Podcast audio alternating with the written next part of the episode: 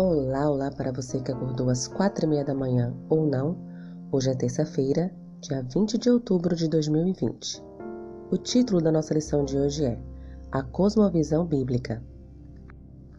Como dissemos na introdução da semana, nenhum de nós vê o mundo de uma posição neutra. Por exemplo, um ateu olha para o arco-íris no céu e não vê nada além de um fenômeno natural. Para ele, não há significado diferente daquele que o ser humano decide dar.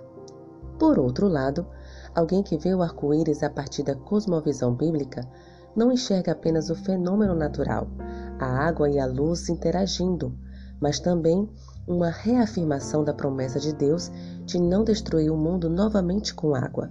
Gênesis, capítulo 9, versículos 13 a 16. Como é grande a condescendência de Deus e sua compaixão por suas criaturas falíveis, colocando assim o belo arco-íris nas nuvens como sinal de seu conserto com os seres humanos.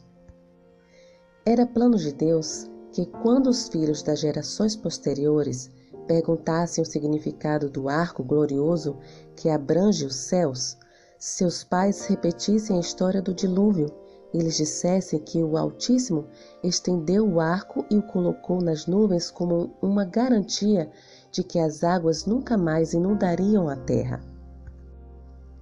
Para nós cristãos, a Bíblia continua sendo o texto fundamental de nossa fé.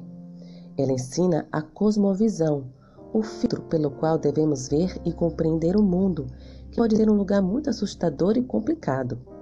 As Escrituras cria um modelo para nos ajudar a entender melhor a realidade em que nos encontramos, da qual fazemos parte e que muitas vezes nos confunde e perturba.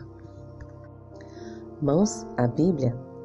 Quais verdades nos textos a seguir podem nos ajudar a entender melhor a realidade em que existimos? Efésios, capítulo 6, versículo 2. Marcos, capítulo 3, versículo 7. Romanos, capítulo 5, versículo 8. E Romanos, capítulo 8, versículo 28. Eclesiastes, capítulo 9, versículo 5. E Apocalipse, capítulo 20, versículos 5 e 6. Diga para você mesmo qual alternativa está correta? Letra A. A guerra espiritual que nos envolve, o amor de Cristo e seu sacrifício, a morte, a ressurreição, etc. Letra B.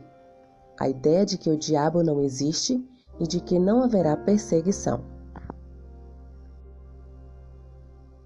Como cristãos, devemos seguir firmemente os ensinamentos da Bíblia pois essa é a verdade revelada por Deus ao ser humano. Ela nos explica muitas coisas sobre o mundo que de outra forma não conheceríamos nem entenderíamos. Portanto, toda educação cristã deve estar enraizada e fundamentada na palavra de Deus, e todo ensino contrário a ela deve ser rejeitado. Quais ensinamentos da Bíblia contradizem outras crenças que as pessoas sustentam? O que essa diferença nos ensina sobre a importância de seguirmos fielmente a palavra de Deus? Que o Senhor te abençoe. Um bom dia.